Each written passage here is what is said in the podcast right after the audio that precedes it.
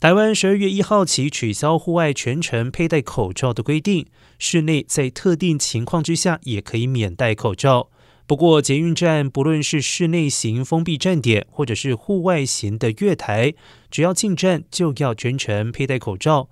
至于搭乘台铁和高铁的旅客，在进入车站之后，直到出站，包括在车厢内以及月台上，仍然需要佩戴口罩。只有饮食期间可以暂时取下口罩。